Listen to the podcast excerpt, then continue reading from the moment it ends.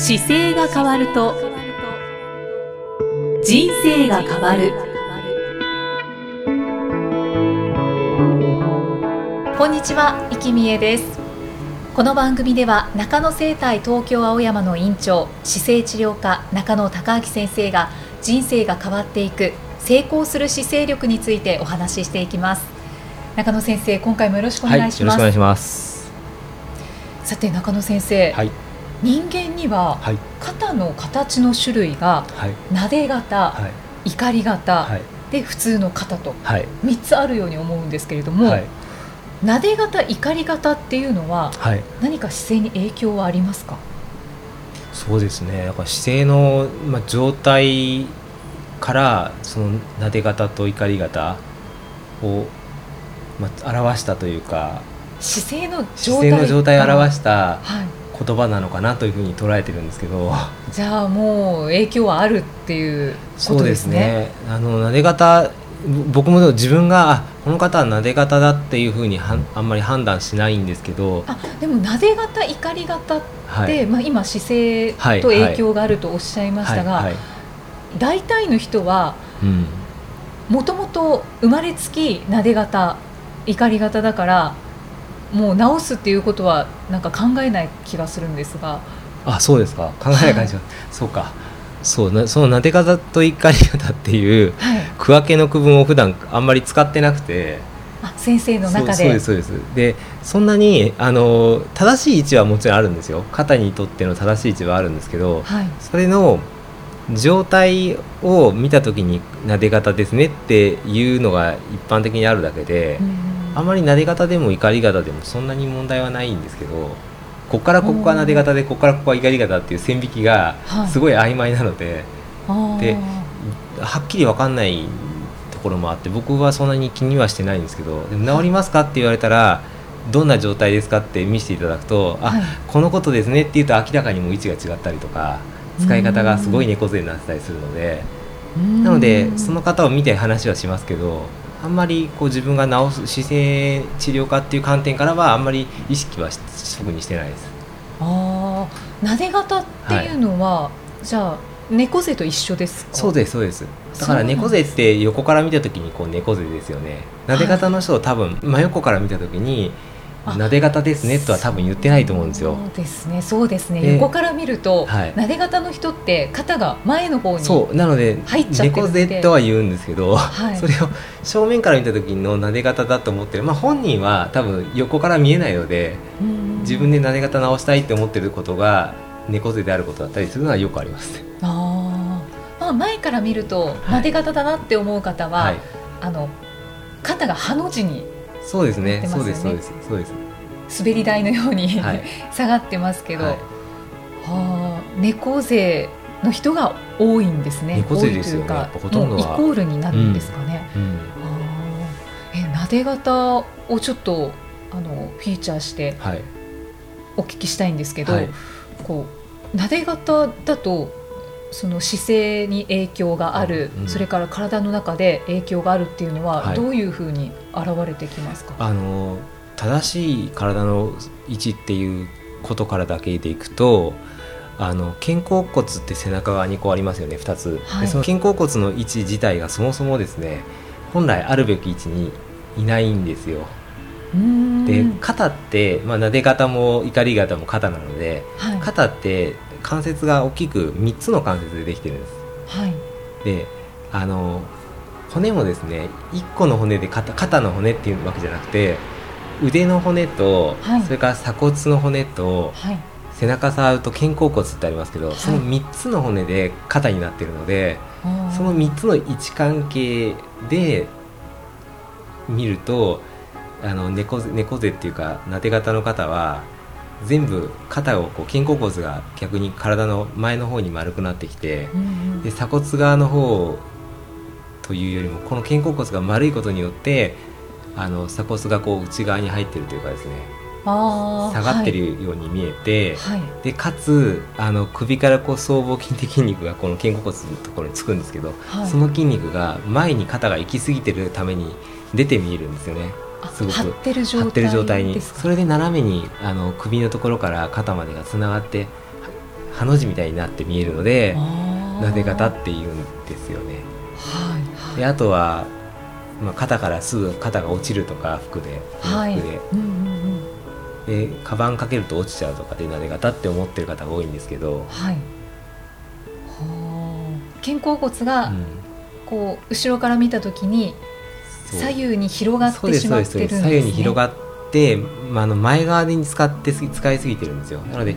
手なんかでもあの本来の腕の位置っていうよりはかなり前で使ってるので背中をこう丸めて普段使ってる方が多いですよね。なで方の方は。そうなんですね、はい、じゃあなで方は、はい、その姿勢の改善によって変わります変わります。すぐ変わりますよ、ね、すぐ変わりますで正しい位置をあの、まあ、怒り方も一緒ですけど正しい位置に関してお伝えする時はもう必ず壁に背中つけていただくと分かるのでまっすぐの壁にもうかかとをまずつけていただいて、はい、でお尻をつけてで背中頭ってつけるのが本来正しい位置なんですけど、はい、その時に背中側で肩甲骨が両方とも壁にちゃんとつくかどうかっていうのをやっていただくともう撫で方の方はつかないです初め。うん、つかなそうですね。なのでそこのギャップを埋めれば撫で方は簡単に治ります。うん。撫で方の方って多分、まあ、筋肉が張ってるっていうことなので肩こりとかも、ね、ありますよ。肩こりもあります。頭痛が出てきたりとか。であとその撫で方の状態であの変に重荷を持って筋トレしたりとかされてるとその筋肉が余計についちゃってるんですよ。そうすると治す時も結構大変なので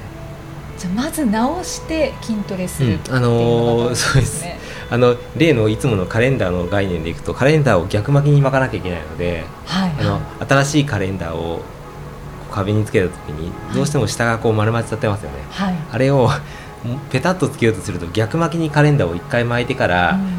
型をつけて戻して画鋲で止めようとするとちゃんと戻るじゃないですか、はい、あれと同じ作業が必要なので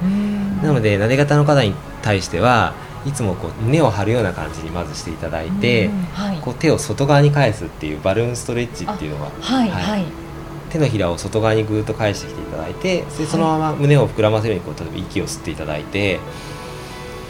でそれそれで3秒間止めるとぐっと肩甲骨が寄せてきて、はい、でゆっくり、はい、で息吐きながらゆっくり戻すというだけなんです。この動きなんかもやるだけでカレンダー戻すような動作なので。これをもう気づいた時にはどんどんそうですね、そうですね。なのでなで方の方はデスクワークしてる方とか立ってる方も多いと思うんですけどデスクワークしてる方だったらこういう座った状態でもうあの手のひらは多分前でいつもパソコン打ったりとか、あのレジ打ってる方とかもいますけどこうどうしてもなんかなんでしょうね。前で作業することが多いので、はい、この手を外側にこう返し手のひらを外側に返すことによって肩甲骨からこうぐっと胸を張る感じですね。はい、肩甲骨を寄せる。そうです。でその時にちょっとこう頭のてっぺんをしあの身長を測るようにぐっと意識していただくと伸びるので、はい、その状態でこう息吸っていただいてそうです。で3秒ぐらい止めますね。で息吐きながらゆっくり戻すというこのバルーンストレッチっていうのをちょっとしていただくと、はい、あのどんどんどんどん戻しやすくなってくるので他にはありますか？あとは壁にこう手をつけるような方法もあったりするんですけど、はい、壁に対して横向きにこう立っていただいた時に、はい、壁にこう手を当てるっていうすごい簡単な動作なんですはい、手を当てて自分の体を、えーと、壁から遠い足を一歩前に出すだけで、腕を肘から手のひらまでだけ壁の方で固定しておいていただくと、はい。で胸の前がこう伸びるという動作があって、はいはい、それもなんかも胸の前が伸ばせますね。逆側の足を前に出すんですね。はい、で胸の前が伸ばせるっていうことは肩甲骨側は寄っているので、うんうんうん、体って全部表と裏の関係なんですよね。だから裏側の筋肉が寄せたいと思えば前は伸びな伸びなきゃいけないので、はい、なので胸の前を広げるような動きをしてくる、はい、というのでも伸ばせます。こう胸を張っていくっていうのが、はい、撫で方を直すポイントですね。もう本当になで方だと思った方なんかは、こんなに胸を張っていいのかと思うぐらい張る必要があります、もうそれをすることによって、はい、ね、撫で方が治ったら本当に肩こりも改善されますしそうですね。ねその肩こりのひどさで頭痛がしてるっていう方は頭痛も治るでしょうし、ね、あともっと簡単なのが手をこう両方とも後ろで組んでいただくと、はい。えー、手と手を組んだ時にはですね腕が固定されるので肘伸ばした状態のまま、はい、そのまま手を上にグッと上げようとすると簡単に肩甲骨のところ伸びるので。すごい、はい、すごい。酔ってます。それでゆっくり息吸って、はい、で息吐くっていうすごい簡単な動きですけどそれだけでもいいです。これは結構。歩きながらだから手こう後ろに組むだけでも胸の前が張るのでいつでもできますね、はい、というそっちの方がいいかもしれないですね。ちょっと一番きついかなって思いましたけど効き目がありそうです。そうですね。それだけでも変わってくるので、ありがとうございます。ぜひ後ろ側で使うというのが、はい、そうですね。肩甲骨を寄せて、うん、じゃあ歩く時も本当に胸を張って肩甲骨を寄せるっていうのを意識してそうですね。だからいつも肩甲骨、だ腕歩く時だとその肩甲骨の骨が歩きながら動くかどうかっていうのを意識すると一番使いやすいですね。あじゃあ意識的に腕を動かす。そう腕を振る形になりますよね。そうですね、うん、はい。すると肩甲骨動きますね、はい、動きます動きます。でその肩甲骨と腕は全部連動してくるので、はい、あの一緒に肩甲骨を動かすと勝手に腕はついてきます。はい肩周りがこう動かしてないってことですよねきっとなで方の方は。今この肩を動かそうと思って意識していただいた時に気づいてる方はあのかなり姿勢痛ですけど、はい、これ動かそうとするとちゃんと座骨が立って正しい姿勢になってないと肩甲骨動かないです確かに、はい、確かに。今あの説明しなくても無意識のうちに姿勢をこう起こしてですね、はい、あの肩甲骨を動かそうとしている方はもうかなりできてると思います。これ背中例えばこの間ちょっと話したみたいに曲げてで、はい、足組んだ状態で腕振ろうと思ったら振れないんですよ。難しいですね、はい、なのでなるべくこう身長を測るように姿勢よく高く上げていただいてでそこで腕を振るという意識をするだけでもちゃんと動いてくるので、人間って無意識にそうやって背を、できてるんですよね。そうですね。そうです。背筋を伸ばさないとできないんだって分かってるんですね。もともと使っていくと正しい位置でしか使えないようになってるので、なので今の意識をしながらちょっといつもより20%多めに歩くのを繰り返すだけでも随分変わってきます。なで型の方、はい、ぜひ参考にしてください。怒り型についてはちょっと、はい、怒り型はね、そうです置いてきぼりですですね。怒り型はね、多分この言葉のちょっと由来が僕も詳しく調べてないからあの分かりかねるんですけど、はい、ちょっと例えば緊張した状態とかあの焦ってる時って肩がこう上がるんですよね少し。なので、そういう様を多分言葉として作ってあるのかなというふうに思うのでいつもちょっと緊張している状態とか、はい、そういう時に肩って上に上がりません？上がります上がります。そういう状態のことを怒り方っていうのでだから生活の中でいつも怒り方っていう方は多分よっぽど緊張している状態なので怖いものを見た時もこう肩上がりますよね、はいはい、っていうのを表しているのでそんなにあのいつも怒り方ですっていうことは多分ないと思うんですけど。ただその自分の肩が上がった時はなんか緊張してるなと思って肩を落とそうとするとか、はい。うん、そういう意識でいいと思いますね。リラックスを心がける、うん、やっぱり僕なんかも自分でこうやってて肩に力が入る時っていうのは、はい、やっぱり緊張してる時なんで。そうですね、はい、で緊張する時って大体自分のことをよりよく見せようとしたりとか あの、はい、思ってること以上のことをやろうとする時は緊張するので。から自分の呼吸にもう一回意識持ってくると肩が落ち着いてくるというか呼吸だけこうリズムをゆっくり息吐いてみようとかってしてると息をそこで例えばゆっくりこうぐーっと息ふーって吐きますよね吐くのだけに集中すると肩は自然に降りてきます。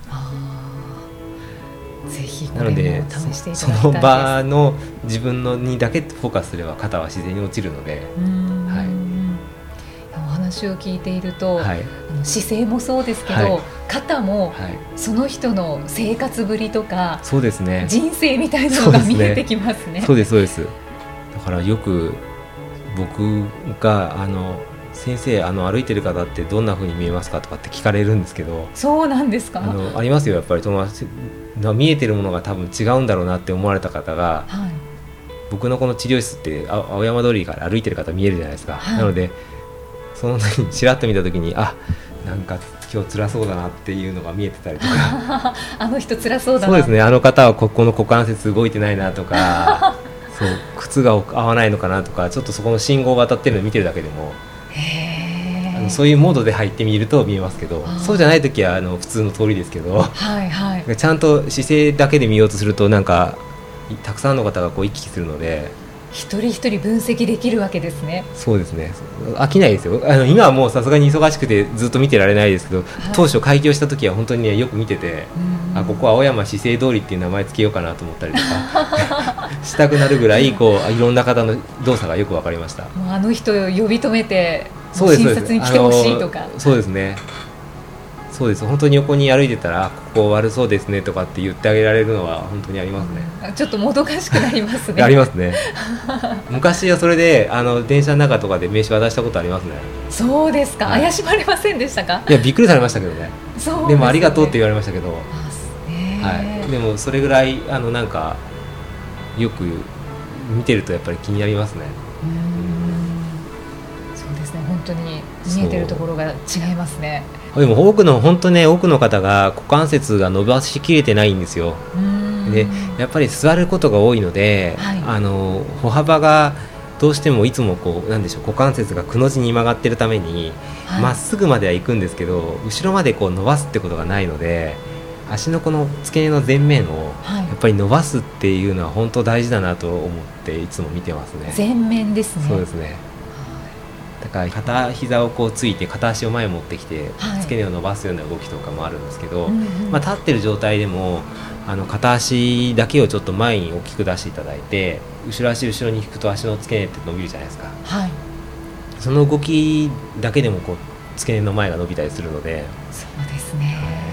本当にちょっとしたことなんですけど、はい、それを毎日コツコツとすることが大事ですよね。はい肩のお話、はい、そして最後は股関節の話を少し、い、つも通りずれていただきました。いえいえ、大丈夫です。はい、ありがとうございます。ありがとうございます。さあこの番組では姿勢や体についてのご質問そしてご感想をお待ちしています。ご質問とともに年齢体重身長性別をご記入の上中野生態東京青山のホームページにありますお問い合わせフォームからお送りください中野先生締めのお言葉をお願いします、はい。はい、えー、体を見直す時間は人生を見直す時間である。